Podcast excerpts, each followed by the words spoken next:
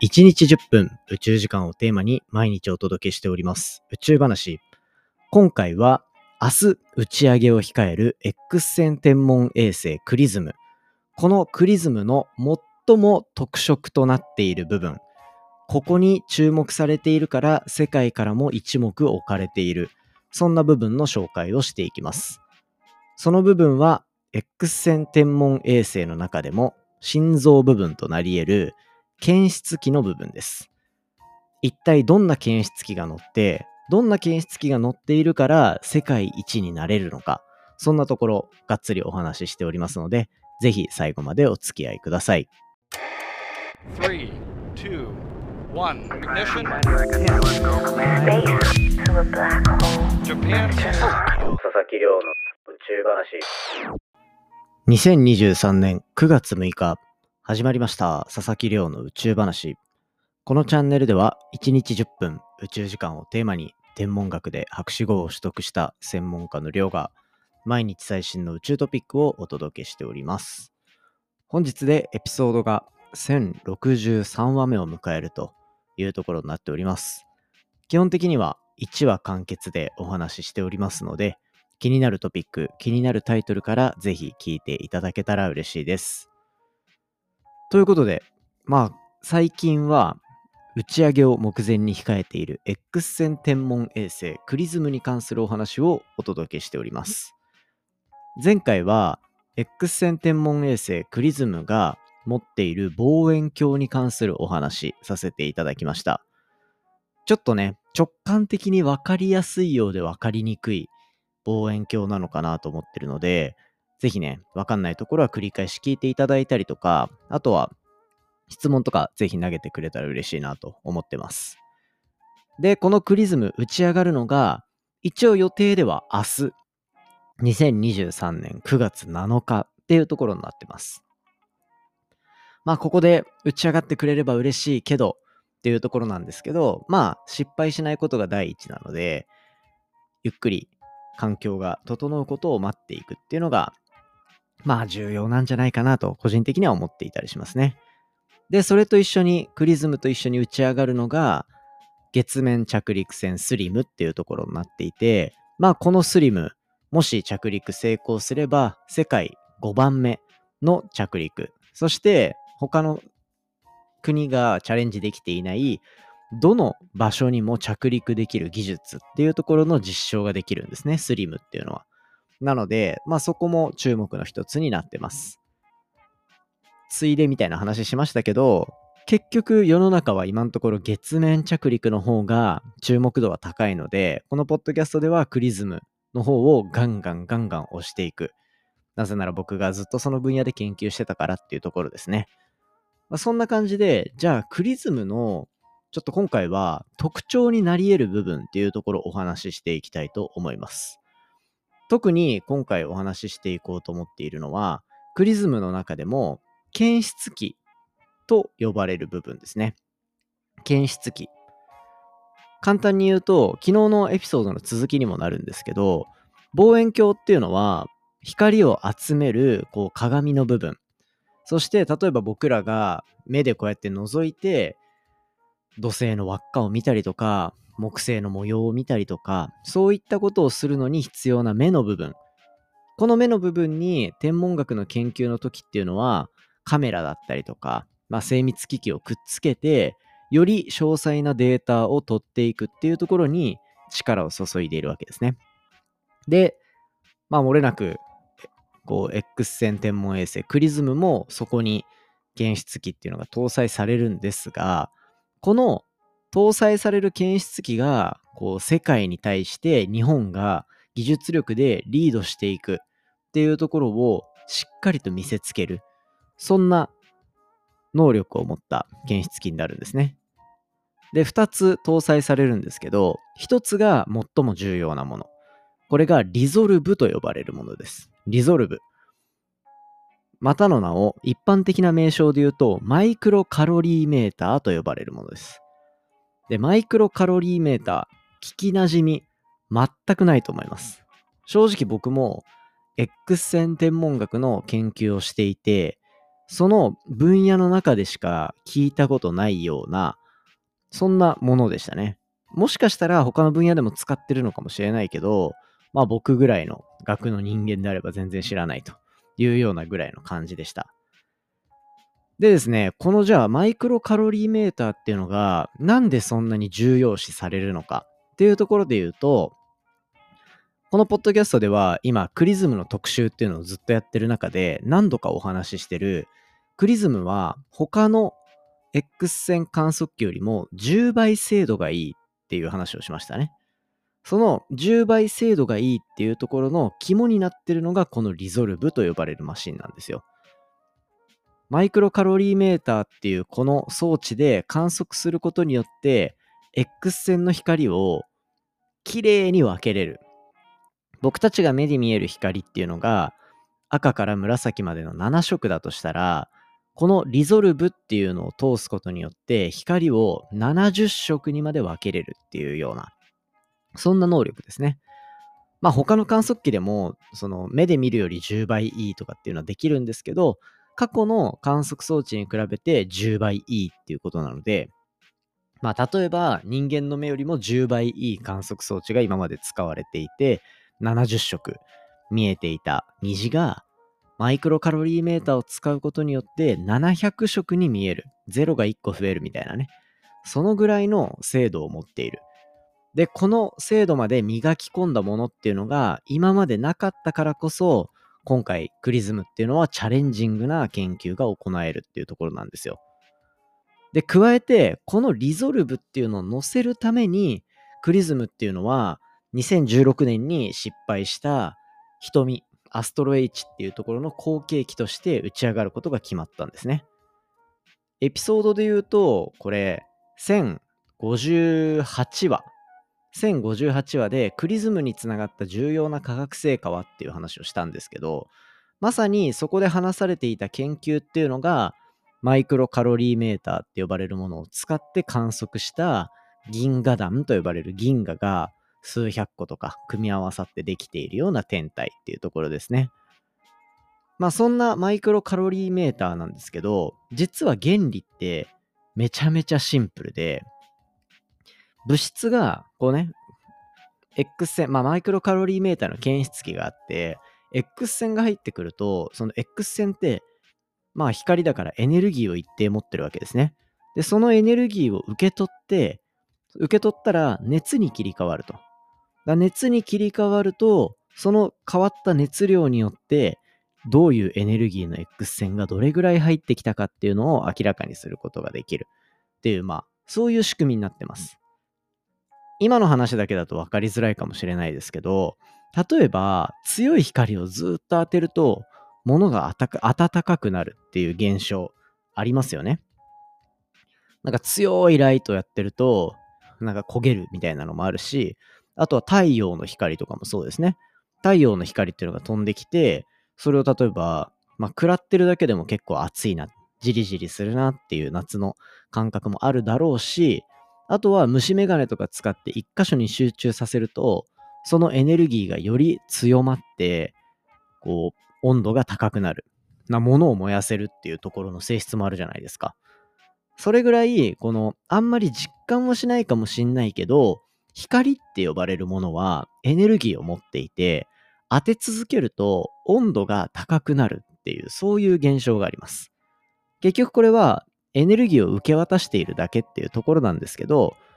このマイクロカロリーメーターと呼ばれるものは、そこの温度の受け渡し、エネルギーの受け渡しっていうところに注目して、温度変化を精密に測ることができるような観測装置になってます。この X 線を温度に切り替えるっていうところの機能をしっかりと磨き込んだのがマイクロカロリーメーターで、これによって過去に観測されたものとは、こう、例を見ないぐらいの極端にエネルギーの感度の高い検出器が出来上がるっていうところでかなり注目されてるんですね。で、これ、本当に温度を、例えば、本当1度の変化とかを見るんだったらいいんですけど、0.1度とか、0.01度、0.001度とかっていうのを、例えば見たいとするじゃないですか。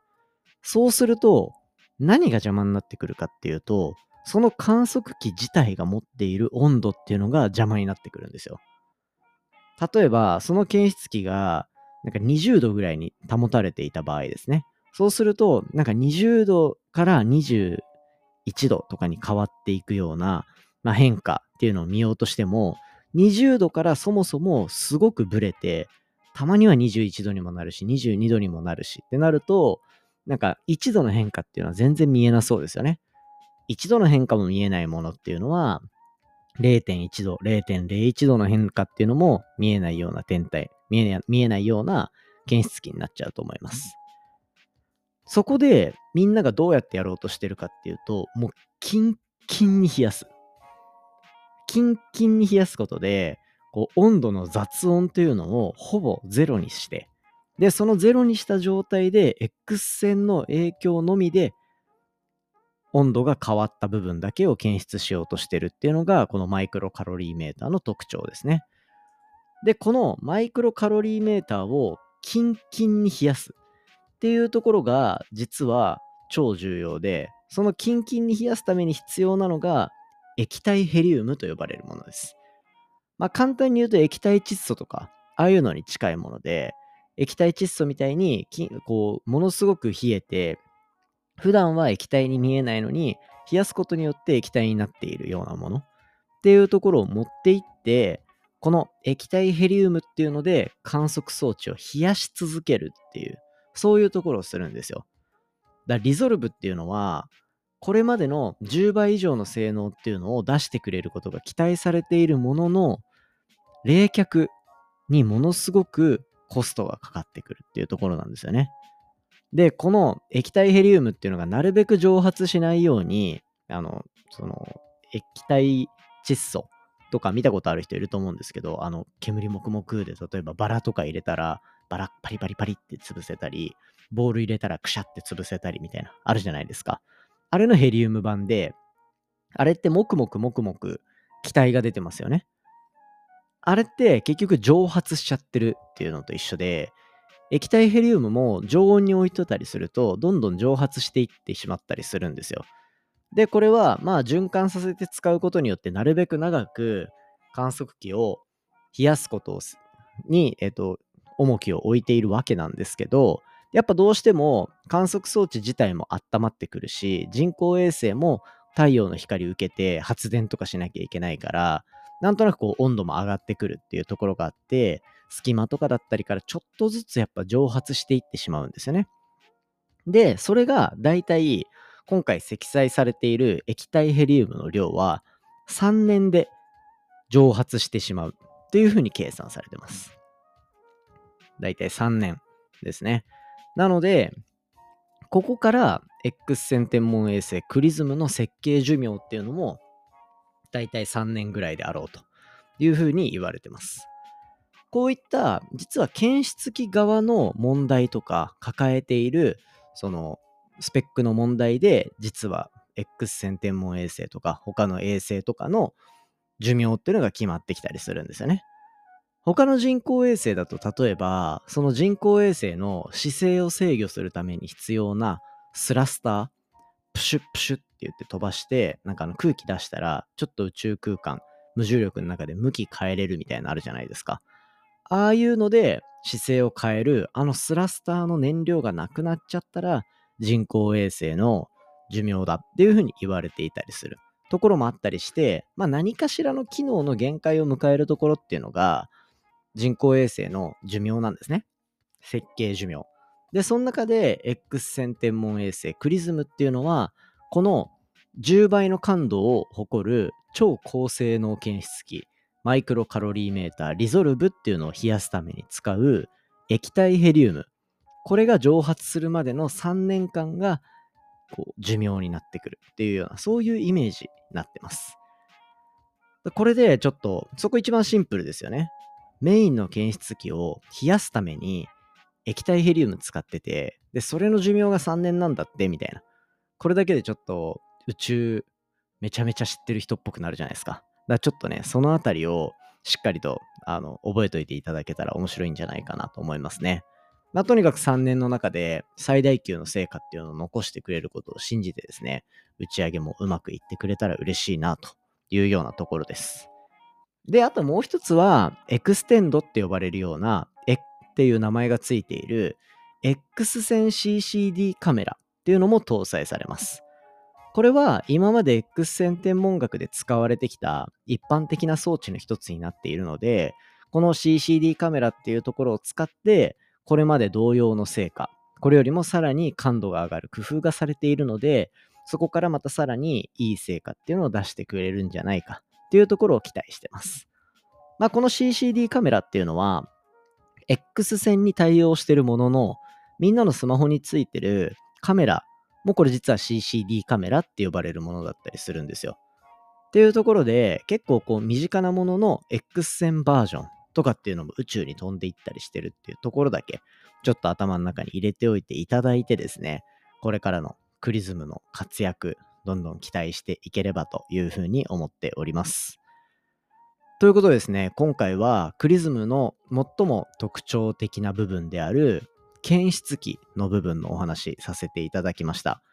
昨日はその検出器に光を集めるための望遠鏡の話しましたし、その前とかだと、まあどうやって今の X 線天文学の発展につながったのかっていうような50年間の研究成果だったりとか、あとはそのクリズムにつながるような研究成果を残したアストロ H の研究とかの話もどんどんしていってます。で、えっと、Spotify の方でプレイリストを作ってみたりだとか、いろいろやってますので、ぜひクリズム関連のエピソード、たすかんたくさん聞いていただけたら嬉しいなと思っております。